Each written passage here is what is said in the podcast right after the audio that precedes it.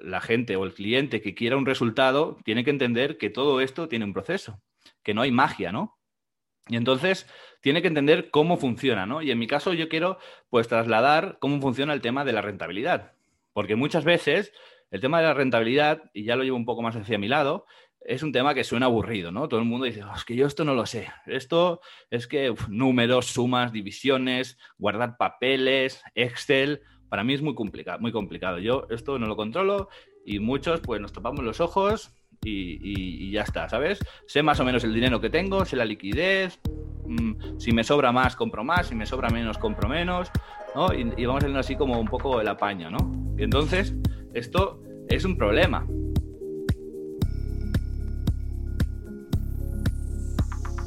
Hola, soy Malcolm Barrantes y hoy me acompaña John Fernández, un especialista en rentabilidad para restaurantes. Con él conversamos sobre una metodología para que tú mismo puedas calcular cuál es la rentabilidad de tu restaurante. Si no tienes claridad sobre la rentabilidad de tu negocio, quédate hasta el final para que puedas escuchar todos los ejemplos que tiene John para ti.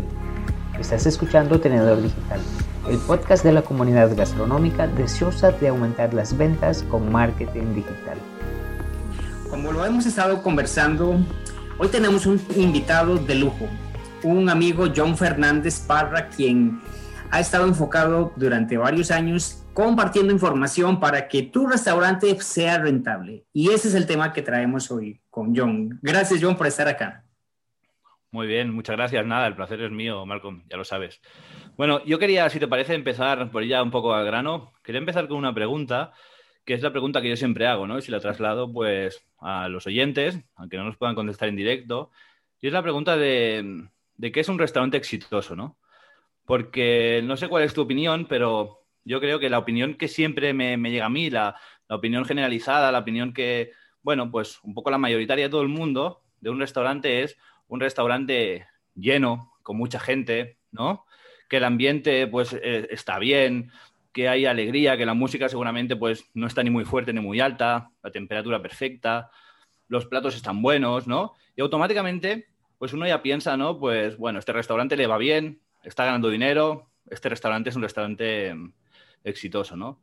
Pero a mí me gusta llevarlo un poco más allá y creo que detrás del restaurante, detrás de la parte que se ve, detrás de la parte superficial, está el negocio, ¿no? Detrás del negocio, ¿qué quiere decir el negocio? Pues el negocio es toda la parte de gestión que hasta aquí, pues más o menos vamos trabajando bien, ¿no?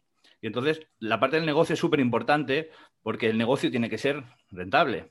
Es decir, el negocio tiene que, ganar dinero, tiene que dar eh, beneficio. Si no, por muy lleno que esté nuestro restaurante, por, por muchos platos que vendamos, por muy buena que esté la comida, al final, tarde o temprano, vamos a tener que cerrar. ¿No?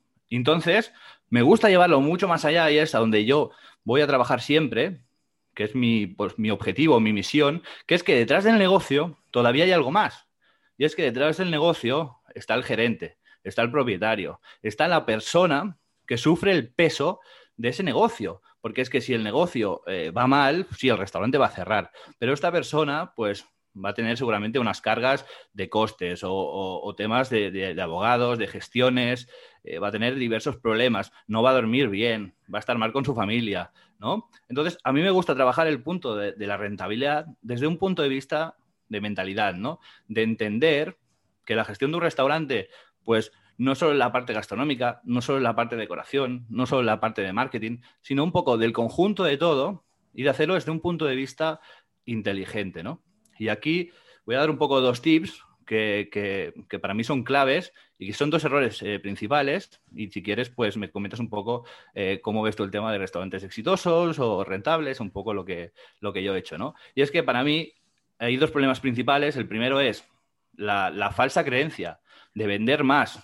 Es es o facturar más, es tener más ingresos o tener más beneficio, ganar más dinero. Y esto no es así. Y es el problema principal. Seguramente tú me lo dirás mejor, Malcolm, pero la mayoría de personas que te contacten para temas de marketing digital te dirán, oh, quiero vender más, no vendo suficiente, ¿no? Porque estamos pensando siempre en lo de vender, en lo vender y en lo vender.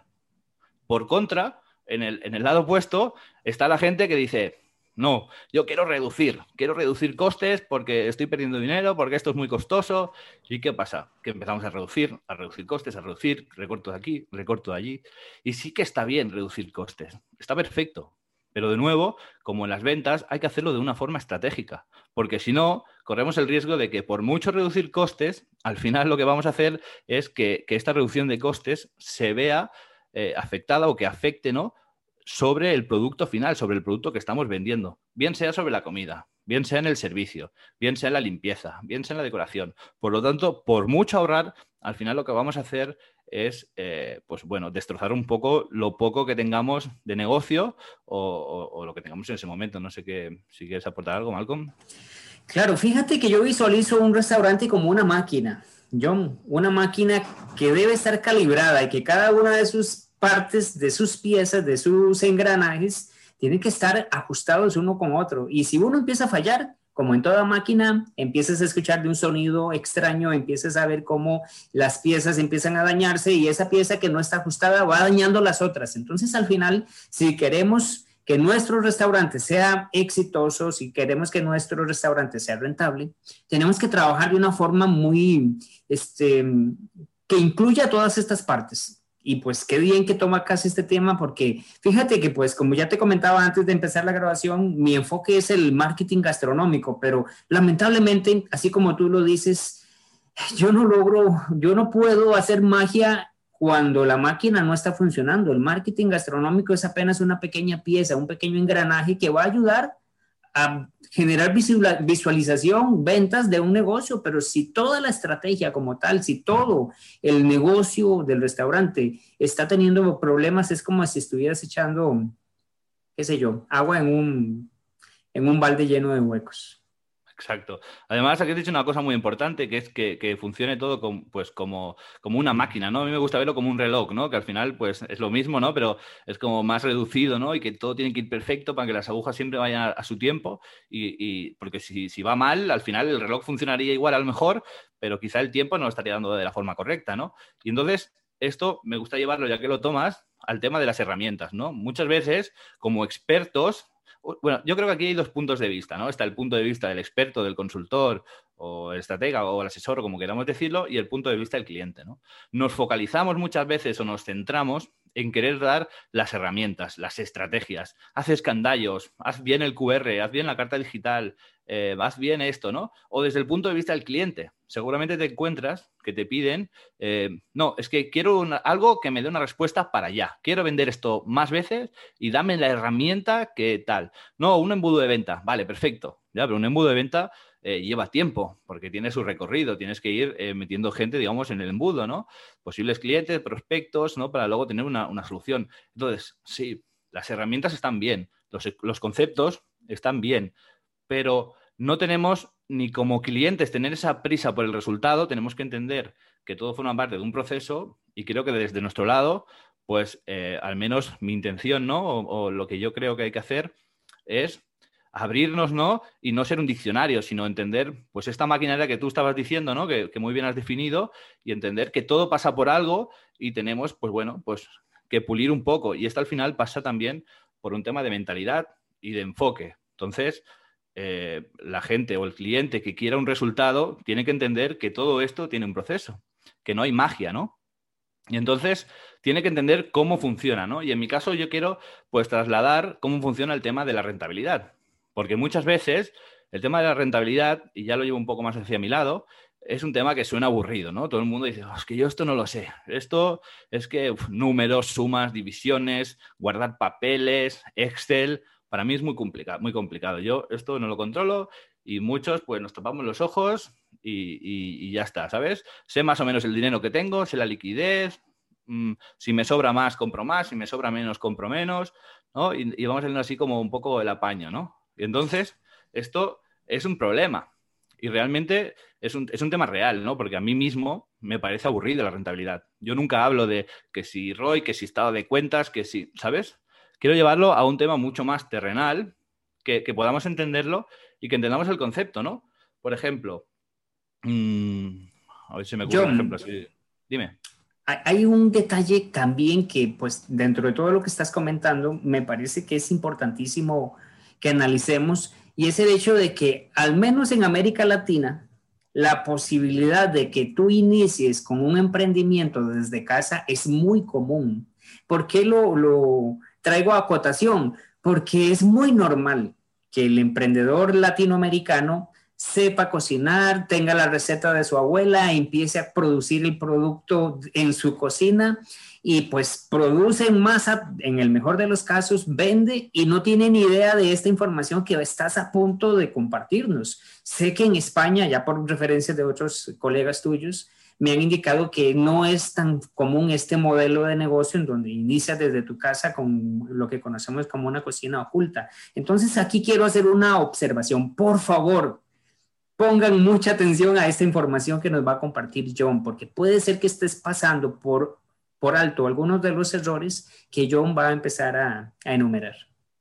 Sí, sí, eh, y un poco pasa esto, sí que es verdad, no lo tenía en cuenta cuando lo estaba diciendo, pero sí que es verdad que esto pasa y al final tiene que ser un tema natural, ¿no? Es un tema como de finanzas personales, ¿no? No todo el mundo, pues, eh, trabajamos nuestras finanzas personales y ahorramos esto, esto lo dedico para tal, este porcentaje para comprar, porque es muy difícil por, un tema de cultura, ¿no?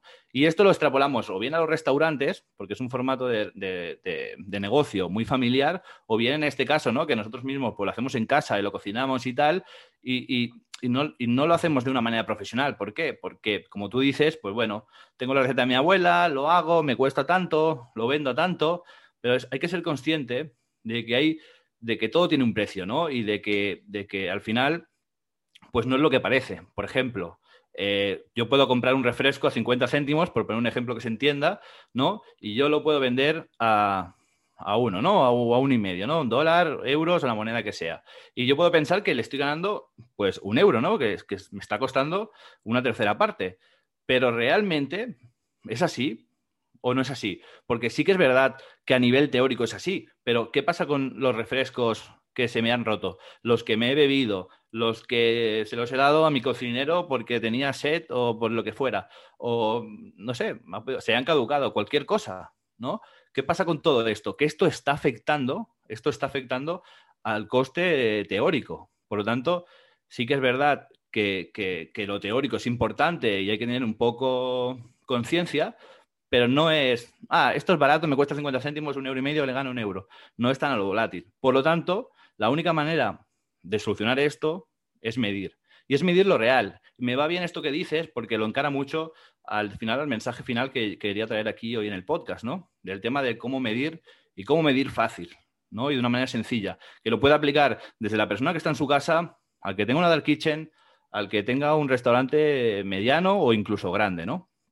Y el sistema es muy fácil, ¿vale? El sistema que yo planteo, al final es muy fácil. Es que podemos hacerlo bien un Excel, igual soy un poco técnico, ¿eh? si soy muy técnico me, me paras, ¿eh, Malcolm?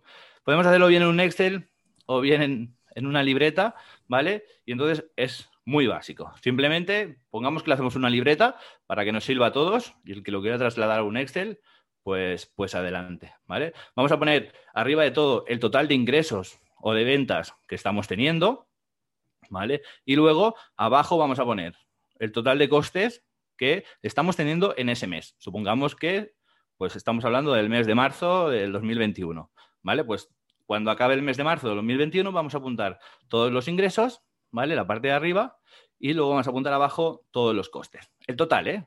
¿Vale? Vamos a hacer primero una visualización del total. Y entonces, ¿vale? Aquí hay una manera muy fácil de saber cuánto nos está costando o qué rentabilidad tenemos. Que simplemente es dividir, es muy fácil, el total de los costes entre el total de facturación. Y esto nos va a decir la rentabilidad de nuestro negocio, bien sea en casa o bien sea en nuestro restaurante, ¿vale? Por ejemplo, si eh, hemos vendido pues 90 eh, dólares, euros, lo que sea, y nos, hemos gastado en compras, en gasolina, en la luz, en el agua, en el gas, nos hemos gastado eh, pues 30, ¿no? Pues tendremos, digamos, una rentabilidad del 66%, que son dos terceras partes, será muy rentable, ¿vale? Entonces, este número que nos da aquí, digamos que es el número de rentabilidad. Entonces, ¿cómo podemos detectar aquellos errores que nos puedan estar eh, haciendo tener pues que nuestro negocio no sea rentable, Porque imaginaos que en este ejemplo es rentable, pero imagínate que ganamos 60 y que nos cuestan 90, eh, ¿no? Estamos perdiendo 30 dólares cada mes. Entonces, vale, tenemos que bajar 30 dólares, pero ¿qué hacemos? ¿Compramos más barato? ¿Cambiamos los platos? ¿Cambiamos la carta? Mm, ¿Qué tenemos que hacer? ¿Tenemos que vender más? ¿Tenemos que cambiar de compañía de agua? ¿Dónde está? ¿Qué está pasando? ¿no? ¿Cómo podemos saber eh, de dónde bajar? Para hacerlo de una manera estratégica, para tomar mejores decisiones que, tengan mejores resultados, porque si no, podemos estar probando y de pronto cambiar un plato y resulta que este no era. Y entonces, pues no perdemos 30, sino que perdemos 40 o perdemos 20 porque hemos mejorado un poco. Por lo tanto, para ir al grano, ¿qué hacemos? Dividimos en bloques. A mí me gusta dividir los costes en tres bloques. El primer bloque es el, bloque de mercaderías, de mercancía, ¿vale? Que aquí es donde apuntamos todas la suma total de los costes de, eh, de producto, de, pues de, comida, de bebida, etcétera. Bien sean albaranes facturas en un restaurante profesional, bien sea el ticket del súper, si es un restaurante pequeño familiar o si lo estamos haciendo en casa, ¿vale?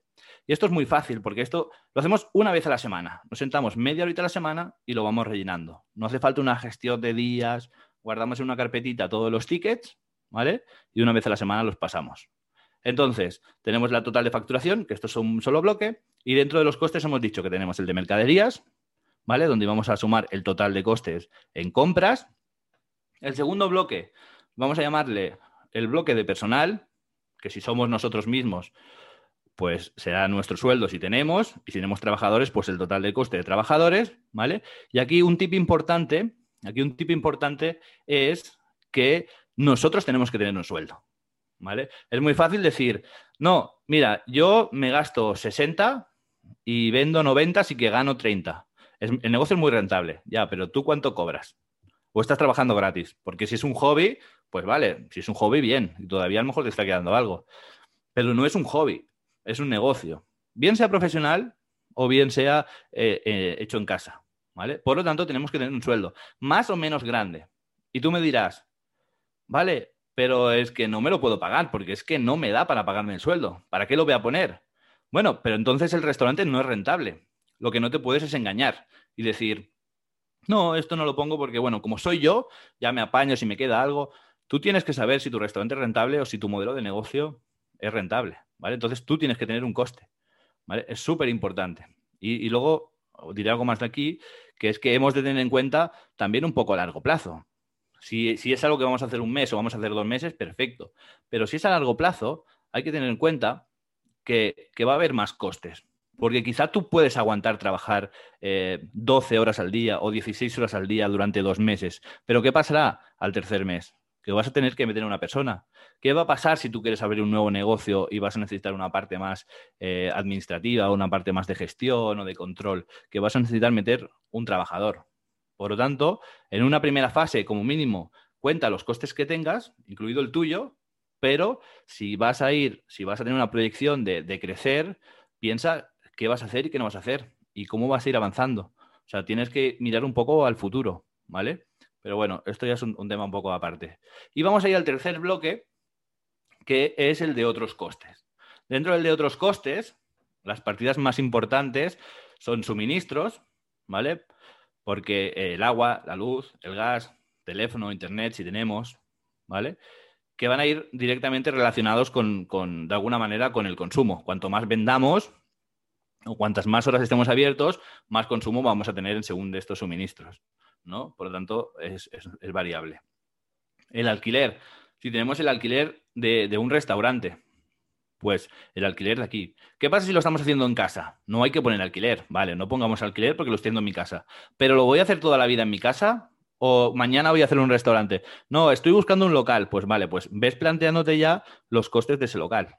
¿Vale? Si lo quieres hacer a día de hoy, no pongas ningún coste porque estás en tu casa, pero ten en cuenta que si tú ese modelo de negocio lo quieres mover a un restaurante físico, pues eh, no va a ser rentable. Tendrás que hacer este mismo ejercicio, pero pensando con los costes que puedas tener en, el modelo de negocio siguiente, ¿no? Si lo haces desde casa, ahora para empezar lo típico de, lo hago ahora sí para empezar, pero voy buscando esto para crecer, ¿vale? Siempre hay que tener mentalidad, siempre un poco de futuro. Por lo tanto, ya tenemos estos tres costes y al final el ejercicio es el mismo.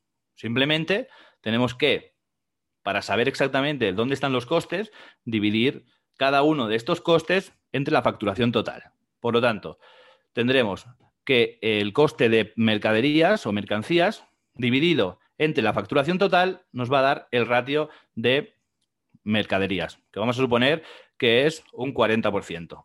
El 40% de lo que estamos ganando no lo gastamos en comprar comida. Luego vamos a ir al ratio de personal y vamos a dividir el coste total del personal entre eh, la facturación total. Y nos va a dar un, un, porcentaje, un ratio, un número, que va a ser lo que hemos gastado en personal, en nuestro sueldo, en costes de otras personas que tengamos. Que pongámosle que es un 40. ¿Vale? Y luego, en, el de otros costes, vamos a hacer que el negocio es súper proporcional y que igual dividir el coste entre la facturación nos va a dar un ratio y esto, pues que nos dé 40, ¿vale? En este caso, si sumamos los tres ratios, lo que vamos a tener es que nos suma 120%. ¿Qué quiere decir esto? Esto quiere decir que estamos perdiendo, o sea, estamos gastando el 20% más de lo que estamos facturando. Estamos facturando 100 y estamos gastando 120. Entonces, ¿qué trabajamos? ¿Cómo podemos trabajar para reducir costes y poder ser rentables? Bueno, pues en este caso, cada modelo de negocio es diferente. No hay un ratio que digamos, pues 30 para una cosa, 30 para la otra y 30 para la otra. ¿No? Tenemos que trabajar estrategias para reducir mercaderías, bajarlas del 40, por ejemplo, al 30. ¿No? ¿Qué vamos a hacer para reducir mercaderías? Pues esto ya da para mucho más. Pues escandallos, revisar qué nos cuestan los, eh, los productos, mm, buscar otros sitios para comprar, cambiar las recetas, cambiar algún ingrediente, pues una serie de estrategias que van focalizadas al tema de eh, las mercaderías y las compras y el producto. ¿Qué pasa si tenemos el coste personal muy alto? Pues vamos a realizar tareas de reducción de costes de personal, revisar las condiciones, revisar los horarios, porque si igual estamos abiertos en horarios que no estamos teniendo ventas, por lo tanto, pues hay un coste personal ahí que, no sirve para nada. Igual somos muchas personas en el equipo, igual el horario está mal hecho. Bueno, pues unas estrategias, digamos, definidas para reducir los costes de personal. Y en el de otros costes, pues eh, igual, reducir estrategias para reducir costes de, otros costes. ¿Qué puede pasar? ¿Qué se puede dar? Y ya con esto voy acabando. Que reduzcamos al máximo las posibilidades, nuestros costes, y sigamos sin ser rentables. ¿Vale? Y en este punto, en este punto lo que necesitamos, sí o sí, son más ventas, porque quiere decir que no podemos reducir más nuestro modelo de negocio. Porque si no podemos renegociar nuestro alquiler, si no podemos bajar más los costes de personal y si no podemos eh, reducir más los costes de mercaderías, y suponiendo que hemos hecho perfecto todas las estrategias de reducir costes, quiere decir que o, conseguimos más ventas o no es directamente un negocio rentable. John, me ha quedado bastante claro. Fíjate que pues me gustó mucho la forma en la que has ido desglosando todo este, este sistema. Y para ir recapitulando, estás hablando de tener siempre, bueno, esto es algo que también cometen el error los emprendedores, o sea, no tienen la información de cuánto están ingresando y cuánto están eh, gastando. Eh, en el peor de los casos, yo le digo a las personas, bueno, aunque sean, anótalo en un papel y guárdalo, porque a veces en Latinoamérica es muy frecuente que tal vez le compras a un productor local y él no te maneja este tipo de documentación, pero tú tienes que llevar un control de todo eso. Eh, tú planteas entonces que hagamos que anotemos todos los ingresos mensuales y anotemos también por aparte, abajo dices tú, los costos, los gastos que hemos generado en el negocio y a partir de ahí desglosar eso en tres partes, los costos, ¿verdad? Lo estás indicando mercadería, personal y otros. Y luego me pareció muy interesante el, cálculo porque tú dices a cada uno de estos lo voy a dividir entre el, el, el ingreso total y voy teniendo diferentes este, indicadores, por decirlo así, que al final eso me llamó la atención. Al sumarlos, tiene que dar por debajo del 100%. Es así, ¿verdad? Porque si... E incluso tiene que dar un poco más abajo, ¿verdad? ¿Cuál es el porcentaje que tú recomiendas? Porque si me da 100% de, pues estoy saliendo apenas con los gastos, estoy saliendo con, con los salarios, pero no hay posibilidad de crecimiento aquí en restauración hay muchos modelos diferentes y, varía mucho dependiendo del modelo de negocio. ¿no? Y esto también eh, va relacionado en cómo se estructuran los bloques. Si tenemos un negocio de, igual de comida rápida que sirven en barra, ¿no? Y hay unas mesas que la gente se sienta, pero tú recoges allí, seguramente vamos a tener costes de personal más bajos, por ejemplo, porque tienes la persona que está vendiendo, pero no tienes luego un servicio en mesa, ¿qué quiere? ¿Qué te pongo? Tal, no sé qué. Por lo tanto, los costes de personal van a ser más bajos. Pero quizá las mercaderías pues, son más altas, o no lo sé, o tiene otros costes. Y si es un restaurante pues de etiqueta, de mantel, pues que tiene servicio, un restaurante cada cinco mesas, lo que fuera, pues el coste de personal va a subir. Entonces, diferentes factores, digamos, pues van a hacer al final que los ratios se dividan de una manera concreta. Pero yendo a tu pregunta eh, concreta de, qué porcentaje eh, deberían asumir, yo para mí creo que, deberían luchar como un buen objetivo el 10%. Tener un 10% de, de margen en, el negocio, yo creo que es, es un margen asumible, es luchable y que entra dentro de una media que podamos decir de un beneficio de un negocio de restauración. Ok, para ver si comprendí entonces, ese 10% es la relación que debería darme a favor en el momento en que termino de hacer esta fórmula. O sea, me debería dar al menos un 90%, ¿es así? Exacto. La suma de los otros costes debería ser un 90%. Y si empiezo a reducir ese monto, o ahí es donde entra el trabajo de una persona como tú, John, que te dedicas exclusivamente a hacer que tu restaurante sea exitoso, hacer que tu restaurante sea rentable, porque ahí es donde empieza a haber ganancia. Ahí es donde empieza a haber pues un, un excedente que se puede invertir en otras cosas. Sí, a ver, mi misión sobre todo es hacer que, que, que la mayoría de personas de restaurantes puedan tener esta información que, es, que he dado hoy, que es muy básica, pero que es, primordial, ¿no? Y luego, pues sí que hay diferentes estrategias, hay diferentes caminos, y yo les puedo ayudar, les puedo guiar les puedo enseñar. Pero al final hay una parte aquí que es más de diccionario, que pues es pues ventas, pues me voy al marketing. Eh, gestión de costes de personal, escandallo, que lo puedo buscar en Google, en YouTube, en cualquier parte, ¿no? Y encontrarlo, ¿no? Pero la parte de conocimiento, la parte de ser consciente de que es importante tener este control de los costes, tener el control de los ingresos y saber qué está pasando, cómo te está afectando, y yo, por ejemplo, divido en tres bloques. Pero imagínate un negocio, Malcolm, o, los oyentes, cualquiera que nos esté oyendo, que trabaja mucho el delivery y el takeaway.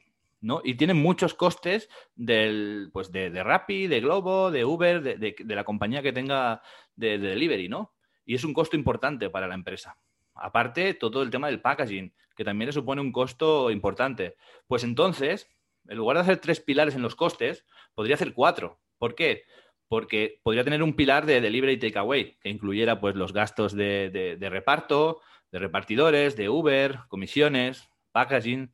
Entonces, este reparto de costes, yo recomiendo estos tres bloques, pero porque siempre dividir mucho, al final son muchas cosas que analizar, son muchas cosas que pensar y al final uno se bloquea, se satura y no hace nada. Entonces yo creo que es importante tener bloques eh, que sean identificatorios de, lo que contienen, pero que sean lo más pequeños posibles. Pero podemos hacer dos bloques, podemos hacer tres. Eh, al final el bloque lo que sirve es para como indicador, para saber exactamente dónde está el problema, ¿no?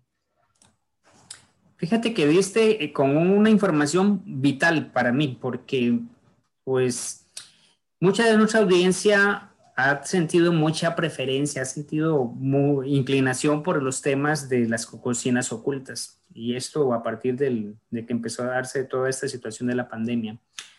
Tomando como ejemplo un sistema, de, un modelo de negocio tipo cocina oculta o dark kitchens, ¿cuántos bloques definirías tú? Los tres primeros que ya dijiste, personal, eh, mecánico, otros, y agregarías ese que comentabas de reparto, que tú definiste como el reparto.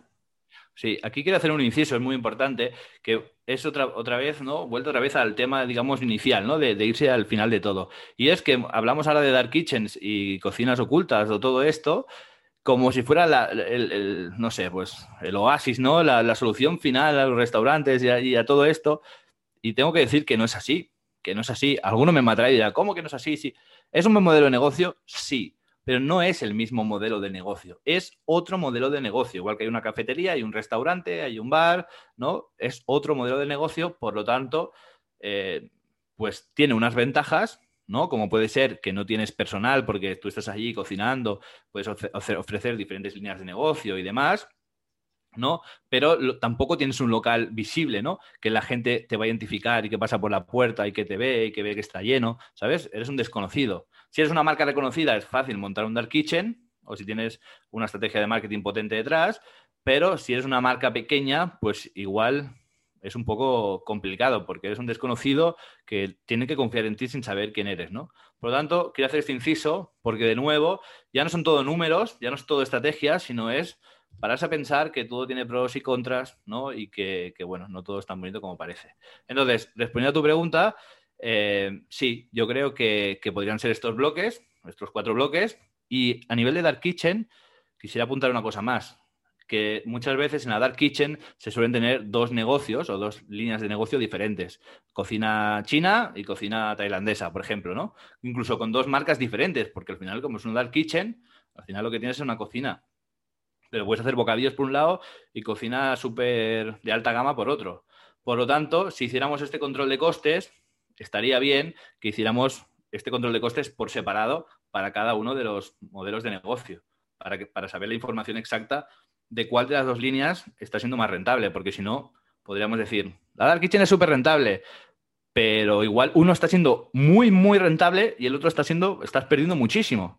Y si te quitas el que estás perdiendo, pues podrías a lo mejor ganar el doble. Exagerando y poniendo un ejemplo aquí fuera de lugar y, fuera de ni mirar números ni nada, ya lo loco. Pero que es súper importante poder dividir, sobre todo el dividir y en saber de dónde viene cada cosa.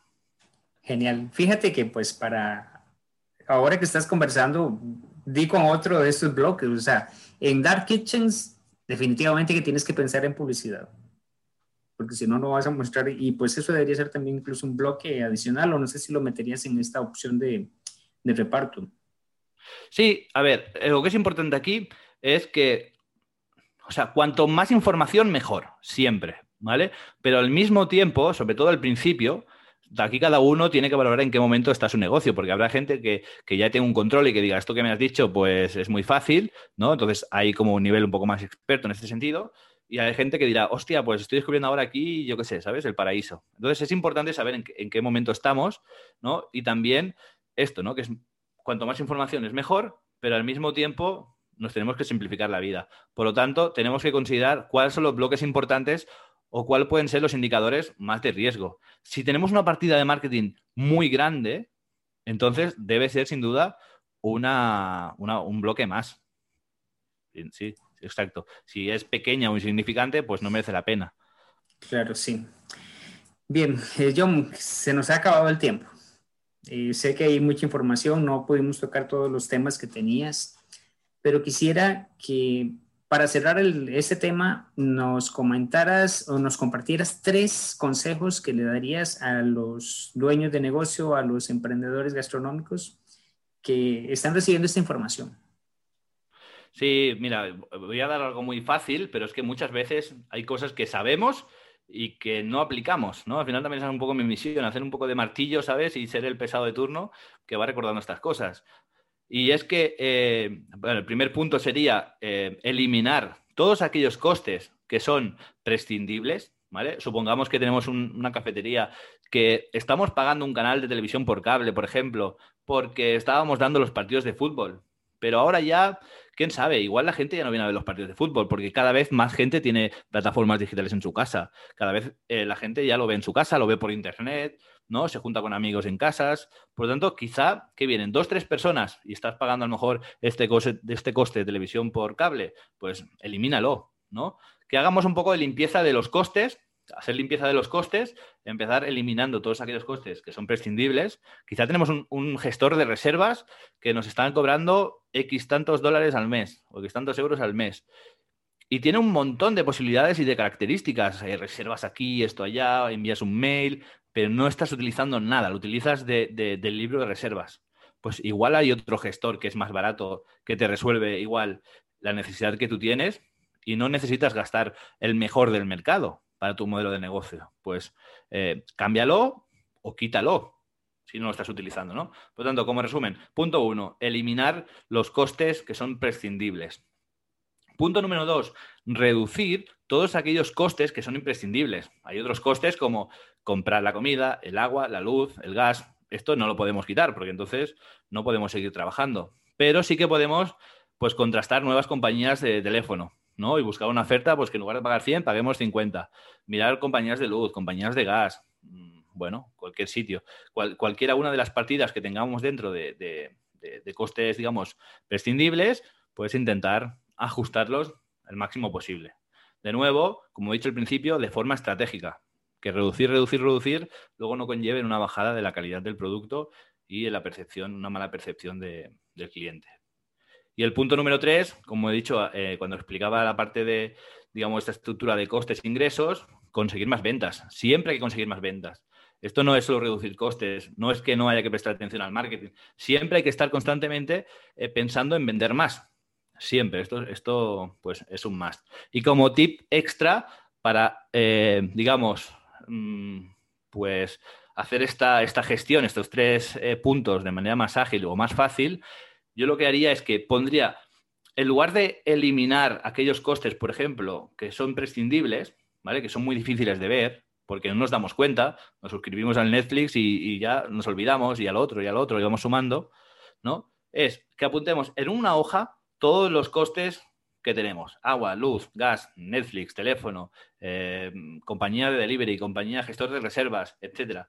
Y entonces, digamos, que pasemos a una hoja en limpio todos aquellos costes que digamos, a ver, la hoja en limpio se supone que es nuestro negocio, ¿vale? Si no tengo agua, no puedo lavarme las manos, ¿vale? Pues agua. Si no tengo gas, ¿sabes? ¿Para qué? Porque es mucho más fácil eliminar así todos los costes que son prescindibles. Porque si los vemos todos y queremos tachar los que no queremos, se nos van a pasar algunos que vamos a pensar que son prescindibles y realmente, o sea, que son imprescindibles y realmente no lo son. Por lo tanto, es mejor hacerlo, digamos, de esta forma que no tachar sobre la lista original.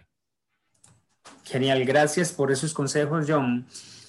Para finalizar, John, ¿dónde te pueden encontrar las personas? ¿Dónde pueden encontrarte en redes sociales y tu sitio web? Sí, mi sitio web es, es www.johnfernandez.pro y en las redes sociales, pues sobre, sobre todo estoy activo en Instagram con arroba johnfernandezpro, todo junto. Y bueno, me pueden encontrar también en Facebook, Twitter, pero esto ya es un poco, eh, no, segundo lugar ya. No estoy, no estoy tan atento de esto. Perfecto. Bueno, pues este, invito a todas las personas a que sigan la cuenta de John. De verdad que estás compartiendo información de mucho valor y pues así como en este podcast has lanzado píldoras de, sabiduría, llamo yo, esta información tan valiosa, van a encontrar mucho contenido que también puede aportar a todo, eh, a toda esta estrategia, todo este sistema más bien de, del restaurante, del negocio, del modelo de negocio para mejorar las ventas. John, Muchas gracias por tu espacio, por, tu tiempo y tu conocimiento. Nada, a ti por invitarme y a todos los oyentes por, escucharnos. Cualquier duda que tenga, cualquier pregunta, pues eh, pueden ir a mis redes, como ya he dicho, y, y le responderé pues sin problema, seguro. Genial. Bueno, pues recordarles que todos los lunes vamos a estar teniendo siempre a un invitado de la categoría de John, en donde vas a poder recibir información que va a aportar mucho a tu negocio gastronómico. Miércoles y viernes siempre estamos respondiendo a tus preguntas, las preguntas más frecuentes que nos hacen llegar por Instagram, así que si tienes alguna consulta, escríbeme directamente a mi Instagram, me encuentras como arroba Malcolm Barrantes o pues este, también me puedes encontrar por otras redes, pero lo más importante es que comprendas que miércoles y viernes siempre hay contenido de valor para respuestas rápidas y que puedas aplicar a tu restaurante. Bueno, nos vemos la próxima semana. Hasta pronto. Gracias por escuchar un episodio del podcast Tenedor Digital. Como agradecimiento quiero darte un regalo. Los gastromarketers siempre estamos buscando formas para aumentar las ventas. Es por eso que quiero darte acceso a mi masterclass, El secreto para aumentar las ventas de los negocios gastronómicos. En ella te comparto las estrategias digitales que estamos aplicando de forma exitosa con nuestros clientes.